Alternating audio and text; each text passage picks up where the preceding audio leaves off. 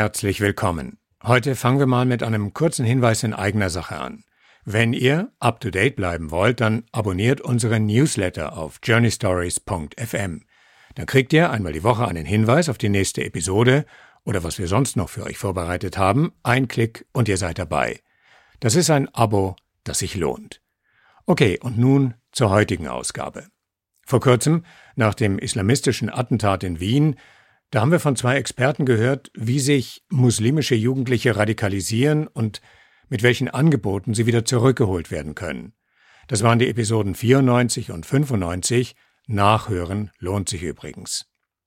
Diesmal sind wir im Gespräch mit Dieter Grämel von der Wiener Beratungsstelle Extremismus und da wollen wir das Thema ein bisschen weiterfassen, denn islamistischer Extremismus steht nicht mehr so im Mittelpunkt wie noch vor einiger Zeit – extremistische Tendenzen in der Gesellschaft insgesamt, aktuell vor allem von rechts außen, aber sehr wohl. Das kriegen wir jeden Tag beim Blick in die Medien mit. Die Übergriffe von rechts werden stärker, Auseinandersetzungen werden unversöhnlicher und die Gegnerschaft beispielsweise zu Covid-19-Maßnahmen deutlich radikaler. Und Verschwörungstheorien sind bis in die vielzitierte Mitte der Gesellschaft vorgedrungen. Im Gespräch mit Lea bietet Dieter Grämel einen Überblick darüber, was Extremismus ist, wie vielfältig er sich zeigt, und das ist auch ein durchaus ungemütlicher Einblick in gesellschaftliche Entwicklungen jenseits islamistischer Bedrohungen. Und damit geht's los. Journey Stories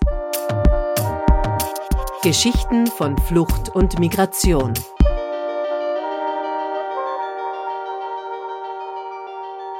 Du bist da der stellvertretende Leiter bei der genau. Beratungsstelle Extremismus, die es jetzt schon seit sechs Jahren in etwa gibt in Wien, richtig? Ja. Ähm, und bist zudem ausgebildeter Psychotherapeut für systemische Familientherapie.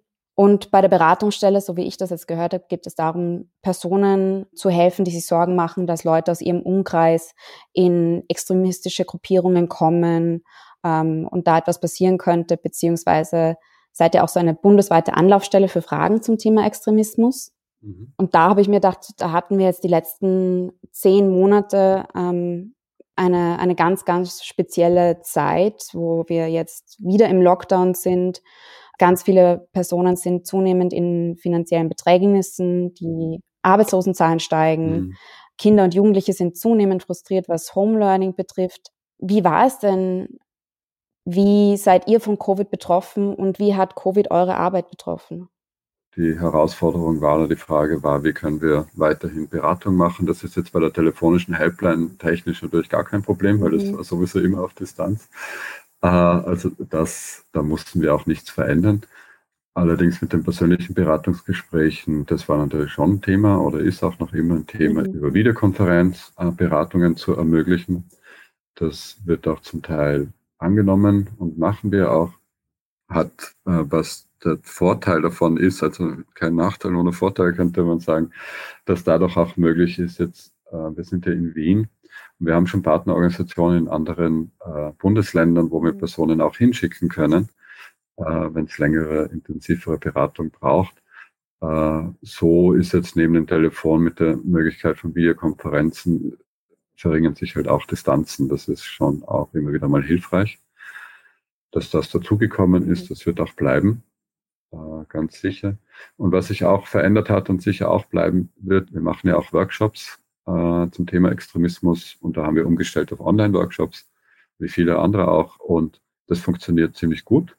Und was da ermöglicht wird, ist auch wieder so die Distanzüberbrückung. Wir haben jetzt mehrere Workshops gehabt, das hatten wir vorher nicht, äh, die so international besucht waren, also so deutschsprachig international. Und das war schon sehr spannend, dass da jetzt was durch diese Online-Vernetzung, äh, Videokonferenzen, jetzt Leute aus der Schweiz, mhm. Deutschland, Luxemburg auch teilnehmen können und man da in den Austausch treten kann. Wie, wie sieht denn da eure Arbeit bei der Beratungsstelle Extremismus genau aus? Weil es ist ja quasi nicht so, dass die Leute, die extremistische Tendenzen haben, zu euch kommen und merken, ich, ich habe gemerkt, ich, ich bin jetzt ein bisschen extremistisch unterwegs, sondern das sind mehr Leute aus ihrem Umfeld, die, die Sorgen haben. Wie macht man da genau? Wie arbeitet man genau. an einer Beratungsstelle wie dieser? Äh, du hast, du hast es ja eh anfangs beschrieben, eben, dass wir machen Angehörigenberatung, Multiplikatorenberatung. Also wir nennen das Sekundärberatung. Sekundär, weil wir eben nicht die Personen direkt unterstützen. Also das ist ein Teil. Wobei, äh, bevor ich auf den eingehe, wir machen schon auch äh, sogenannte Primärberatung, also wo Personen, die sich vermeintlich radikalisiert haben, äh, auch begleitet und unterstützt werden. Aber wie du sagst, die melden sich nicht automatisch bei uns äh, und sagen, ich bin jetzt radikalisiert, weil es ja auch ein mhm. Prozess ist, der selber ja so nicht wahrgenommen wird. Äh, deswegen auch keine Not äh, besteht, sich da äh, wohin wenden zu wollen. Das ändert sich aber dann, wenn ich wo aussteigen will. Oft auch, wenn ich mit dem Gesetz äh, in Berührung gekommen bin und eine Übertretung gab, sei es wegen Terrorismusparagraphen oder Paragraph 3 wegen Wiederbetätigung äh, und es da eine, ein, dann eine Auseinandersetzung mit der Thematik gibt. Und da begleiten wir dann schon auch und sind auch manchmal Personen, die auch noch in Haft sind oder äh, dann schon draußen. Das, das wäre sogenannte Primärberatung. Das machen wir auch. Und bei der Sekundärberatung ist aber sicherlich noch der größere Teil, äh, wo wir Angehörige beraten. Das ist vom Ansatz her so der erste Schritt ist einmal äh, herauszufinden und zu eruieren, was denn da als, als Problem äh, wahrgenommen wird bei der Person, um die ich mir Sorgen mache. Und auch mal herauszufinden, was da genau die Sorge ist, die konkrete, ja, äh, die damit verbunden ist. Weil jetzt, wenn die Leute anrufen, äh, egal wie man das von außen betrachten oder beschreiben will, die Leute rufen aus einer bestimmten. Sorge aus hier an. Ja, und die, die ist immer real. Ich habe eine Tochter und einen Sohn oder einen Sohn, der will ausreisen ja, nach Syrien äh, oder der trifft sich wöchentlich mit den Identitären und geht auf Demos, äh, wo das so recht, ein, ich jetzt mal sagen, so einschlägig ist, äh, bis hin zu Fällen, äh, wo jemand in der Schule ein Heft, ein Lehrer, Lehrerin findet ein Schulheft und da ist ein äh, ein Hakenkreuz reingekritzelt zum Beispiel. Ja, oder, äh, oder in der Pause hat jemand ein Hakenkreuz auf die Tafel geschrieben oder hat mhm. äh, Alu Akbar gerufen, ja, wo man jetzt dann gar nicht genau weiß, was da jetzt, was das jetzt heißt. Ja, das kann alles Mögliche bedeuten, aber die Unruhe ist auf jeden Fall da, weil man ja nicht einordnen kann. Und also da versuchen wir mal zu eruieren, was ist da so die Geschichte, was ist da die Sorge äh, und dann auch mal zu schauen, was wurde da bisher schon gemacht. Äh, oft ist es auch so, dass da noch gar nicht viele Schritte unternommen wurden, sondern dass da gleich so äh, ein Alarmismus auftritt und man gleich schon denkt, wow, das ist irgendwie, äh, da habe ich es mit einer Radikalisierung zu tun, möglicherweise, und ich wende mich gleich an die Stelle äh, und haben vielleicht gar nicht mal den Schüler nachgefragt, was denn das bedeuten könnte, wenn man da sowas ins Heft reinkritzelt. Das ist so ein Teil, der das Thema Extremismus und Radikalisierung begleitet, dass es auch so Distanz schafft. Das ist nicht das Erste, wo man hingreift. Man hat gleich das Gefühl, das ist bedrohlich und holt sich da Unterstützung, was ja grundsätzlich auch gut ist. Was aus unserer Sicht wichtig ist, ist genau diesen Schritt zu tun, nämlich in Kontakt mit dieser Person zu gehen und zu bleiben und, und da genauer herauszufinden, was da überhaupt gerade passiert. Ja, was ist denn da Gibt es da ein Interesse? Ist es jetzt nur ein provokantes Hinkritzeln oder ich weiß gar nicht, was mhm. das für ein Symbol überhaupt ist? Ja, kann, kann ja auch sein. Äh, oder ich, eben, ich mache es aus Provokation oder weil ich tatsächlich irgendwie mit der Ideologie, dass ich, dass es Dinge gibt, die mich interessieren. Das gilt herauszufinden und da in den Austausch und in das Gespräch zu gehen. Weil das ist so die, die, die Hauptmöglichkeit, da zu intervenieren. Mhm. Und und was wir dann auch so oft erarbeiten und, und was sichtbar wird, ist ja eine Ideologie. Das ist so diese Ideologie, die für uns sichtbar wird. Und das ist das, was wir als problematisch finden von außen. Ja, eben so ein paar Rechtsextremismus, ja. Hakenkreuze, ja, äh, äh, rechte Demos und da Äußerungen, Dinge gut zu heißen. Das, das poppt auf und das alarmiert äh, und man fängt an, dagegen zu argumentieren und äh, gegen die Inhalte zu arbeiten. Und es führt aber oft eher nur dazu, dass die Personen sich massiv verteidigen, rechtfertigen oder noch versuchen, auch die Ideologie äh, mich davon zu überzeugen, äh, warum das nicht gut ist, äh, oder sie gehen überhaupt aus dem Kontakt raus. Und was wir dann machen, also so Anleitung ist ein Modell von, von, von Betzold, das ist ein deutscher Psychologe und Psychotherapeut, der sagt, unsere Identität steht auf fünf Säulen und unser Interesse ist es, diese Säulen stabil zu halten. Und stabil heißt, die sind gut angefüllt und dass ich, dass ich da keine Defizite habe. Und was genau sind diese Säulen? Die erste Säule ist, ist äh, nennt der Leiblichkeit. Damit ist gemeint, äh, wie gut geht's mir, wie gut fühle ich mich körperlich und psychisch.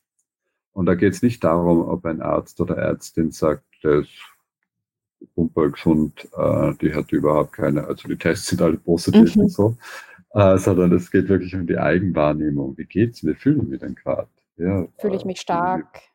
Stark, vital, lebendig, ja. äh, äh, schwach oder halt bin ich unzufrieden mit meinem Körper. Mhm, was wahrscheinlich ganz groß ist bei Jugendlichen auch, nehme ich an. Genau, genau. Äh, und da schneiden sie eh schon was an, nämlich das gab bei Jugendlichen so diese Pubertätsphase, mhm. dass es viele Überschneidungen gibt, in, in denen was auffällt, die ähnlich ist zu dem, was auffällt, wenn man sich radikalisiert.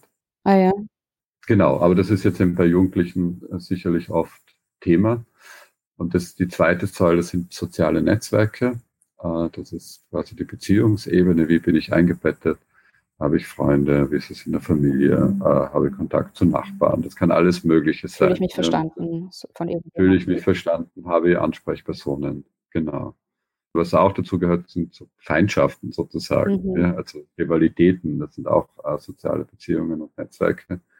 Äh, aber wie bin ich da eingebettet und wie schaut es aus? Mhm etwas sehr, sehr Wichtiger ist, dass wir uns wohlfühlen und gut eingebettet sind und uns äh, verortet fühlen und Zugehörigkeit steckt da auch äh, drinnen. Mhm. In einer Klasse, Familie, Stadt, Gesellschaft, Peer Group. Äh, das kann man da alles äh, auf unterschiedlichen Ebenen betrachten. Mhm. Und wenn diese Säulen, also wir haben jetzt diese zwei, wenn die so quasi schwach sind, ist, ist äh, eine Radikalisierung leichter ich habe mir jetzt gerade gedacht, auch äh, wegen dem Thema Gefahr, also für mich, beziehungsweise ich nehme an, für die Leute, die anrufen, bedeutet Extremismus ja auch immer eine Art von Gefahr. Also entweder die Person ist eine Gefahr für ihr Umfeld, äh, aber eben zum Beispiel auch für sich hm. selbst. Was bedeutet denn die Gefahr in dem Kontext? Das ist eben ein Teil, den wir versuchen herauszufinden, was da die Sorge ist und äh, wovor man sich da, was, welche Gefahr man sieht. Ah, und mhm. da gibt es auch unterschiedliche Beschreibungen. Oft ist es dann wird beschrieben, es ist gar nicht so sehr die Ideologie, die jetzt, dass man jetzt findet, ja, okay, da ist jetzt konvertiert und jetzt mache ich mir total Sorgen, ja, oder, oder, oder trifft sich mit den Personen, sondern äh, die Gefahr, die oft beschrieben wird, wo man sich wirklich Sorgen macht, ist, dass da, dass da Gewalt ins Spiel kommt. Gewalt oder Gesetzesübertritte. Und das ist dann auch ganz interessant, äh, weil die Personen, die zu uns kommen, oder wenn man sagen Familien, wenn man es jetzt mal auf den Familienkontext bezieht, also wir haben das unterschiedlichste Religionen, unterschiedliche äh, äh, Herkünfte, sozialen Status, äh, sozioökonomische Status, das ist die ganze Bandbreite. Äh, was alle vereint, ist, dass sie, dass sie sich halt jeweils Sorgen machen, dass, dass, dass sie abdriften könnten, nicht mehr zugänglich sind und eben Dinge machen, die ihrem Leben schaden. Das ist die größte Sorge. Ja, ich musste jetzt auch ja. dran denken, weil äh, ich wohne direkt am Räumannplatz. Äh, also da gab es einen, einen Mob Jugendliche, die für Aufsehen gesorgt haben, mit, äh, haben mit Misskübel Juwelierfenster eingeschlagen mhm. und ähm, Polizei mit Raketen beschossen. Und jetzt hieß es dann, ja, es, ist, es, es wird auf jeden Fall stärker überwacht hier in dieser Gegend. Und Innenminister Nehammer, der bis jetzt relativ äh, wenig zu sagen hatte zu mehr Polizei oder dergleichen im 10. Bezirk, meinte auf einmal, also diese Parallelgesellschaften haben in unserem Land nichts verloren. Was würdest du sagen zu die, zu, auch zu dieser, dieser, dieser Wortwahl Parallelgesellschaft? Äh, ja, ich kann jetzt nicht so viel anfangen. Es, es, es, es zeichnet ein Bild von etwas, das recht unklar ist. Ja, es gibt so den, macht so den Eindruck, da gibt es etwas, wo ich keinen Einblick mhm. habe äh, keinen Zugriff habe und das aber bedrohlich ist. Das schwingt so ein bisschen mit. Äh, und es ist eine Parallelgesellschaft, die nicht so eigene, äh, eigentlich, als gäbe es eine eigentliche Gesellschaft und dann gibt es die parallele Gesellschaft, die irgendwie nicht dazugehört. Also ich kann nicht so viel damit anfangen, mhm. äh, weil wenn man es so definiert, gibt es natürlich einen Haufen Parallelgesellschaften, äh, wo ich keinen Einblick habe, keinen Zugang habe und das parallel zu mir existiert und lebt und und ich aber gar nicht weiß, wie das tickt, welche Codes dort gelten äh, und ähnliches. Also insofern kann ich gar nichts damit anfangen. Das, es ist eine Zuschreibung, die halt etwas suggeriert, dass da was stattfindet mhm. äh, und, und eine Gruppe bildet, äh, die aber ja gar nicht genau beschrieben ist. Und es wird eigentlich nicht das Phänomen an und für sich beschrieben. Ja, da haben Jugendliche waren zerstörerisch, was ich halt mitkriegt habe ja. jetzt, äh, haben da vandaliert, waren zerstörerisch unterwegs. Äh, jetzt weiß ich nicht, wie viele es waren. Das ist das, was man weiß. Ja, und, aber was heißt jetzt da Parallelgesellschaft? Weil jetzt haben äh, Favoriten hat, wie viel? 120, 130.000 Einwohner, Einwohnerinnen. Und dann reden wir von fünf Jugendlichen. Mhm. Also ich, ja, ich kann mit dem Begriff nicht so viel. Ich finde ich finde ihn nicht hilfreich, ja, weil er, weil er, weil er nichts zu einer Analyse dessen mhm. beiträgt, was da möglicherweise passiert ist. Ja, und es ist aber gleichzeitig wie eine Art Diagnose und das halte ich für gar nicht. Ja. Mhm. Also ist es so quasi eine Art, ähm, ähm, ein Stempel, den man aufdrücken würde, der eigentlich vielleicht sogar noch mehr zu einer Radikalisierung beiträgt aufgrund der Weigerung, eine Gruppe oder sofern es eine gibt, ja, ein schon, Phänomen also so näher verstehen so zu wollen? So würde ich sehen. Ähm, jetzt könnte man sagen, natürlich so aus, aus soziologischer Sicht ist es immer interessant zu schauen, äh, äh, welche Merkmale, Kategorien, Variablen haben denn auf, auf Verhalten und Phänomenen Einfluss. Ja, aber es ist ja keine soziologische Be Beurteilung, die da stattfindet, sondern es ist eine, äh, wenn ich, wenn ich jetzt, ich bin am Land aufgewachsen und wenn ich mir da an, an Erinnerungen an, an Zeitfeste denke, was da oft passiert ist ja, und was da Jugendliche gemacht haben, äh, durchaus mit Beschädigungen von Dingen auch stattgefunden haben. Da war die Beschreibung auch nicht Parallelgesellschaft, sondern das ist kritisiert worden und gesagt, was ist mit denen los äh, und was, was tun wir da? Aber was tun wir da mit unseren Jugendlichen? Ja, das, das geht nicht, wenn wir uns überlegen, wie wir das hinkriegen. So, ja, man kann es mhm. verurteilen. Oder es ist im, im anderen Fall gut, halt als jugendlicher Unsinn beschrieben worden, kann man auch hinterfragen. Ja, ob es verharmlosen, muss man es auch nicht. Äh, aber es ist dann immer als, als ein wir sind Teil des Problems und, und, und nehmen uns dem an. Die Zuschreibung Parallelgesellschaft äh, suggeriert, dass das Problem ist woanders und ich habe nichts damit zu tun. Das, deswegen finde ich es problematisch. Es schränkt eigentlich auch meinen Handlungsspielraum ein, äh, mich damit zu beschäftigen und es tragt nochmal bei zu einer, zu einer Ausgrenzungssystematik, äh, die nicht hilfreich ist, ja, das eher nochmal perpetuiert. Das stelle ich mir umso schwieriger vor, weil also äh, wenn wir jetzt auf die neuesten äh, politischen Weltereignisse mhm. schauen und zum Beispiel die Stimmung des Kapitols, was ja auch ein, ein Mob von mhm. Nationalradikalisten waren, wenn man so sagen will. Mhm. Ähm, andere würden es auch als, als Faschisten bezeichnen. Und da dann einige Stimmen laut wurden, dass man vielleicht so diese Nationalradikalisierung ein bisschen ähm, übersehen hat ähm, und erst in dem Ausmaß wirklich klar wurde, was das eigentlich bedeutet. Dann aber auch klar ganz abgegrenzt wurde, so dass das hm. sind nicht wir oder im Beispiel USA, das ist nicht die USA. Ähm, gleichzeitig gab es dann, ich weiß zumindest von einer Sympathisanten-Demonstration in Tschechien, die äh, letzte Woche war. Wie siehst du das, das Thema Nationalradikalisierung ähm, hier in Europa oder in Österreich? Hat es zugenommen in letzter Zeit? Ja, das kann ich jetzt im Prinzip auch nur so beschreiben und beobachten, äh, wie, wie das die meisten anderen, denke ich, auch tun. Äh, also wir nehmen wahr, dass das Nationalismus mehr wird, äh, auch das Ultranationalismus mehr wird. Und das ist jetzt kein Phänomen, das bei Jugendlichen verankert ist, sondern definitiv äh, bei Erwachsenen. Das ist ja auch oft so, dass man, dass mhm. man so tut oder, oder den Eindruck hat, Extremismus, Radikalisierung ist ein, ein, ein, ein Phänomen bei Jugendlichen. Ist es aber nicht, sondern durchaus bei Erwachsenen wird es nur anders beschrieben und nicht so wahrgenommen.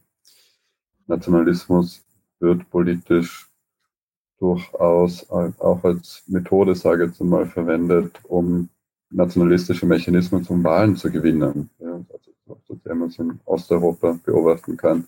Und als vermeintliche mhm. Antwort auf, auf so viele offene Fragen, die da halt auch im Raum stehen. Das heißt, wie ist das mit der Globalisierung? Äh, was für einen Einfluss hat das auf uns? Was bedeutet das? Und das ist jetzt interessant an der Globalisierung, ist, dass es ja links und rechts irgendwie ähnliche Problemwahrnehmungen gibt. Die Antworten vielleicht anders sind, aber die, die Wahrnehmung äh, eine ähnliche ist. Mhm. Und es ist auch interessant, wenn du meinst äh, Alter. Also ich nehme wahrscheinlich an, dass die meisten, äh, die zu euch kommen, wahrscheinlich äh, aufgrund von Jugendlichen zu euch kommen, oder? Wie sieht es dann aus mit, mhm. mit ähm, älteren Personen, also 50 plus oder eben einfach nicht mehr jugendlich Alter, 40 mhm. Wo sich das jetzt definitiv eindeutig verändert hat, ist eh jetzt im letzten Jahr Zusammenhang mit dem Thema Verschwörungsmythen, die mhm. es immer schon gab. Ja, Verschwörungsmythen sind Teil von Radikalisierungsprozessen und von Extremismen, weil Verschwörungsmythen auch erklären, äh, warum man überhaupt so eine Polarisierung irgendwie rechtfertigen kann, die viele Extremismen haben. Ja, so ein ganz starkes Freund-Feind-Schema, Schwarz-Weiß-Denken. Um sowas aufrechtzuerhalten, so ein Freund-Feind-Schema, brauche ich auch bestimmte Mythen, die erzählt werden. Also das ist ein Teil von, von also extremistischen Ideologien. Jetzt äh, ist es, haben wir eh auch alle mitgekriegt, auch in den Medien wurde ja auch viel drüber geschrieben, Verschwörungsmythen äh, sind, sind medial in der Mitte angekommen äh, und beschäftigen uns äh, und, und wir sehen ja auch die Auswirkungen bezüglich Demos und jetzt Umgang mit Impfen und Corona. Und da hat sich was verändert, weil jetzt rufen Leute an, äh, die, jetzt rufen Erwachsene an, die sagen, mein Bruder, äh, mein Vater, meine Mutter, Tante, Onkel, als ältere Personen sind Verschwörungsmythen verfallen, ich erkenne ihn oder sie nicht mehr wieder, ich weiß gar nicht, wie ich umgehen soll und probiert mich ständig irgendwie davon zu überzeugen, dass die Regierung durchdrängt ist von irgendwelchen Mächten und ähnliches, ja, ganz hilflos. Mhm. Von der Dynamik her ähnliche Hilflosigkeit, wie das auch sonst bei Radikalisierungsprozessen ist. Ja, ich, kenne die Person nicht mehr wieder. Aber die Altersgruppe hat sich verändert. Das ist jetzt, würde ich sagen, da geht es 35 aufwärts, 40 aufwärts. Das hat sich jetzt im letzten Jahr stark verändert. Wie wird es dann anders behandelt? Weil es sind ja auch äh, neue Themenstränge, also im Gegensatz zu religiösen, äh, politischen Radikalisierungen. Von der Herangehensweise ist es grundsätzlich gar nicht so anders, äh, weil also jetzt gerade beim Verschwörungsthematik ist, ist es der Rechtsextremismus ja gleich ganz gut angebunden, äh, wie man auch merkt. Also Verschwörungsmythen, Verschwörungstheorien werden ganz stark jetzt von, von, von rechtsextremen Gruppierungen aufgegriffen und genutzt, um da Stimmung zu machen. Was da auch ist, ist, es gibt ja auch, das ist ja das Interessante daran, dass es ja durchaus auch so kritische Elemente dabei gibt. Ja, und oft, wenn man da mit Personen redet, wo man von außen sagen wird, die sind jetzt irgendwelchen Verschwörungsmythen verfallen ja, oder, oder hineingefallen dass es da aber eine Eigenbeschreibung auch eine, eine eher eine kritische Beschreibung ist. Ja, und das ist ja grundsätzlich nicht schlecht. Das ist mhm. ja ein aufklärerisches Prinzip, Dinge zu hinterfragen äh, und da kritisch zu sein. Mhm. Äh, das macht das macht es gar nicht so leicht, auch mit Zugang. Äh, aber wenn wir jetzt Angehörigenberatung machen, das unterscheidet sich nicht so stark. Also mhm. es, es, bleibt das Gleiche in, insofern, als es darum geht, mit der Person in Kontakt zu bleiben, die Beziehung aufrechtzuerhalten, nicht zu sehr in, in ideologische, inhaltliche Debatten sich zu verstricken, äh, weil das im ersten Moment nicht so wirksam ist. Was nicht heißt, dass man sich selber nicht positionieren kann. Das ist sogar ganz wichtig. Ich kann sagen, du, mhm.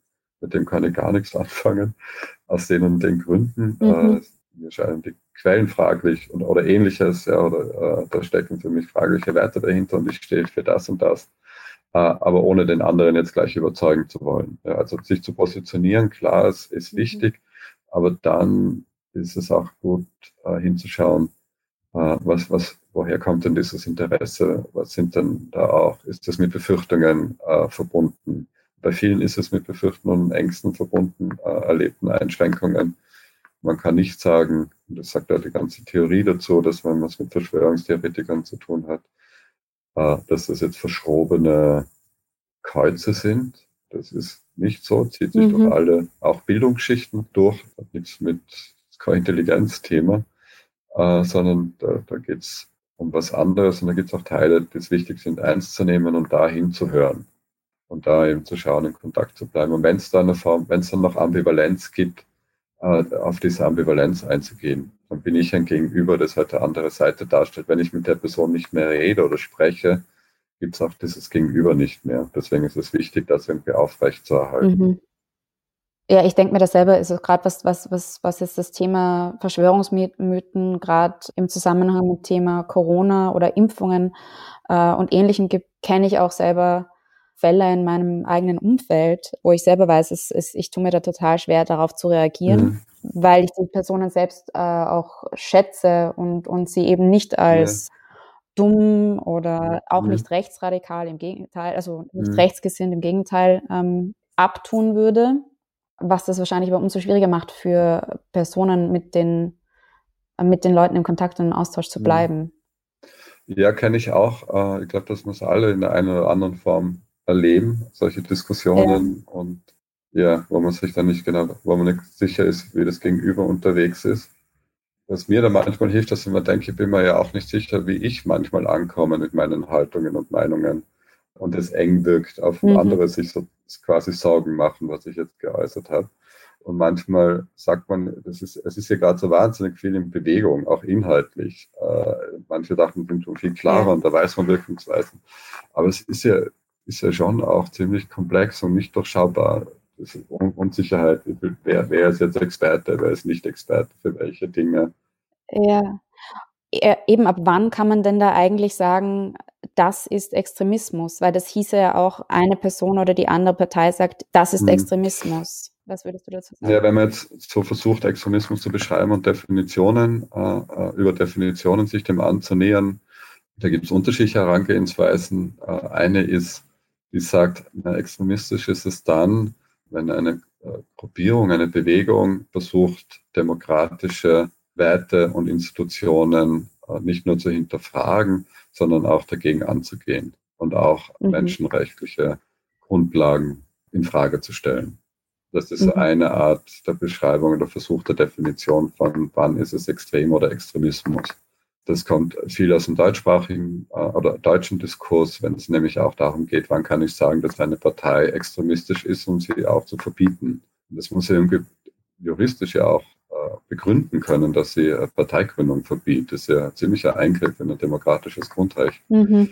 Die andere äh, Herangehensweise ist so zu schauen auf, auf Merkmale, wenn, wenn Personen oder Gruppierungen ganz stark polarisierend sind, äh, eben Freund-Feind-Schema kreieren und mit Verschwörungstheorien arbeiten, wenn Fanatismus ins Spiel kommt. Also wenn es diese Merkmale, eines davon reicht nicht aus, aber wenn ich mehrere dieser Merkmale habe und wahrnehme äh, bei Gruppierungen, kann man sagen, ja, dann, dann, das, dann kriegt es einen extremistischen Charakter. Könntest du mir vielleicht ein Beispiel aus deinem Arbeitsalltag nennen, ähm, wo du vielleicht merkt hast, also das sich irgendwie geprägt hat auf eine Art und Weise oder wo du vielleicht anders in deine Arbeit herangehst? Also ich finde in der Arbeit, man muss, man, man, muss immer wach und offen sein, nämlich auch zu den eigenen, äh, zu den eigenen Haltungen und Bildern. Und die man logischerweise ja. auch hat, und das ist auch gut so, dass man sie hat. Man muss sie nur, nur gewahr sein und, und ein bisschen gut mitreflektieren was ich so interessant gefunden habe, dass, dass so die Beschreibung von dem, was extrem ist, ist auch eine Beschreibung von der eigenen Positionierung.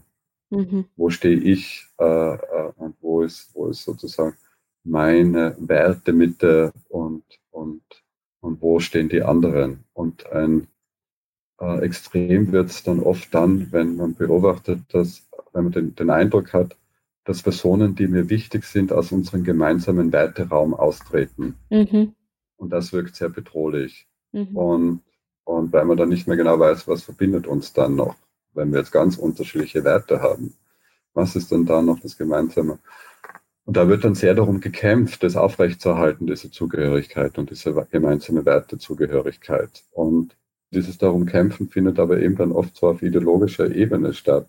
Ja, und, und es ist dann weniger das Nachfragen, ja, was ist da, was, was, was, wie schaut denn das mit deinen Werten überhaupt aus? Unterscheiden sich die jetzt eigentlich tatsächlich oder lebst du es nur anders aus? Ja, und ich kann nicht mhm. halt nicht damit anfangen. Wenn man mit Extremismen immer bestimmte Bilder hat, auch bestimmte Gruppierungen, äh, da gibt es einen Haufen Klischees und, und äh, diese Klischees stimmen nicht. Ja, also es, äh, wenn man sich anschaut, dann, dann kommen Eltern äh, äh muslimisch äh, aufgewachsen und, und mit muslimischem Hintergrund und die sich total Sorgen machen um ihre Kinder, die, die ihre Religion auf eine Art und auch muslimisch, aber auf eine Art und Weise ausleben, wo sie sagen, da können wir überhaupt nicht, wir wissen gerade nicht, wo sie sich bewegen, äh, mhm. äh, wo sie unterwegs sind. Sie kämpfen total gegen uns an und wir wissen nicht, wie damit umgehen. Und das sind die Kategorien stimmen dann nicht. Das ist so das Interessante. Die eigenen Klischees stimmen nicht. Das ist immer die Sorge. Da gibt es eine Sorge. Es driftet jemand weg. Das ist interessant, das, ähm, da muss ich dran denken, dass ich ähm, mit einem jungen Mann vor ein paar Jahren gesprochen habe in einer ähm, Flüchtlingsorganisation, der aus dem Iran geflüchtet äh, ist, weil er selbst christlich ist und seine Familie nicht. Und wir haben ein bisschen darüber diskutiert, was, weil er meinte, er versteht Leute nicht, die nicht religiös sind oder die, mhm. die, die nicht an, an, an irgendeinen, an, an Gott oder an Jesus mhm. glauben. Und gleichzeitig war er in einer Organisation, also wurde ihm in einer Organisation geholfen, wo viele Leute sicher nicht, also christlich in dem Sinne mhm. zu sagen, dass sie, dass sie sagen, sie gehören einer bestimmten Religion an. Mhm. Und nach längerem Diskutieren ist man draufgekommen, dass wir von denselben menschlichen Werten sprechen und äh, ähnliche we menschliche Werte für gut heißen und unterstützen und dass wir einfach andere Namen dafür mhm. haben. Also würdest du sagen, so worum es äh, primär geht, ist es eigentlich ähm, ein interessiertes Zuhören und ein Hinterfragen, was heißt das eigentlich für dich? Ja, also das ist ein ganz wichtiger Punkt, dass wenn das, weil dann kann ich erst einmal überhaupt feststellen, äh, wo sich die Person bewegt, ob die Unterschiede wirklich so groß sind. Also die Schwierigkeit, wenn man sich mit dem Thema Extremismus beschäftigt und Radikalisieren, ist nicht zu bagatellisieren auf der einen Seite, ja, also runterzuspielen, sage ja, ist jetzt eh nichts, kein Problem. Und auf der anderen Seite auch nicht überall in mir zu sein, weil dann, bin mhm. ich, dann, dann mache ich auch eine falsche Bewertung. Mhm. Äh, äh, das heißt nicht, dass manchmal Alarmismus nicht gerechtfertigt ist. Ja, man muss halt mhm. halt schauen, wann und wie. Und das ist so die Spann, das ist die Herausforderung. Und, und um da eine gute Einschätzung zu kriegen, äh, ist es eben gerade wichtig, dann, dann hinzuschauen und ins Gespräch zu gehen. Was aber die Beschreibung Extremismus etwas oder jemand ist extremistisch oder radikalisiert macht, ist, dass es Distanz herstellt.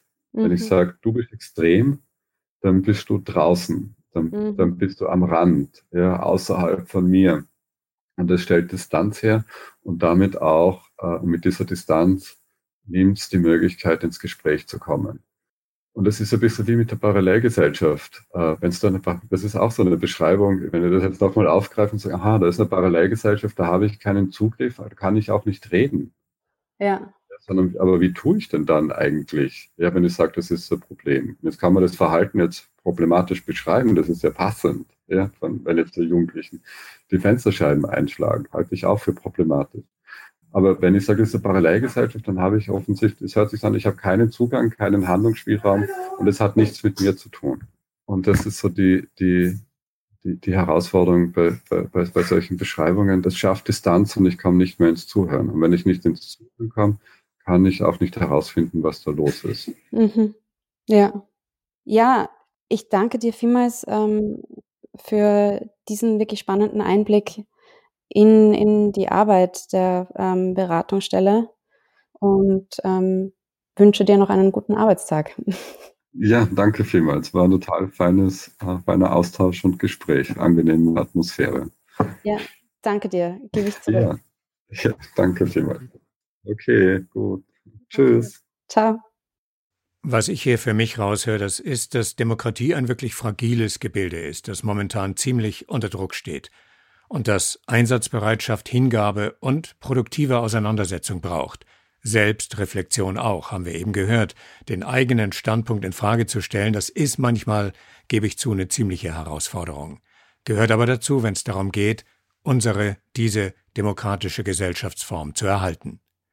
Danke fürs Zuhören heute. Die Titelmelodie ist Rain, Rain, Go Away von Ed NOP. Und damit bis bald. Journey Stories Geschichten von Flucht und Migration.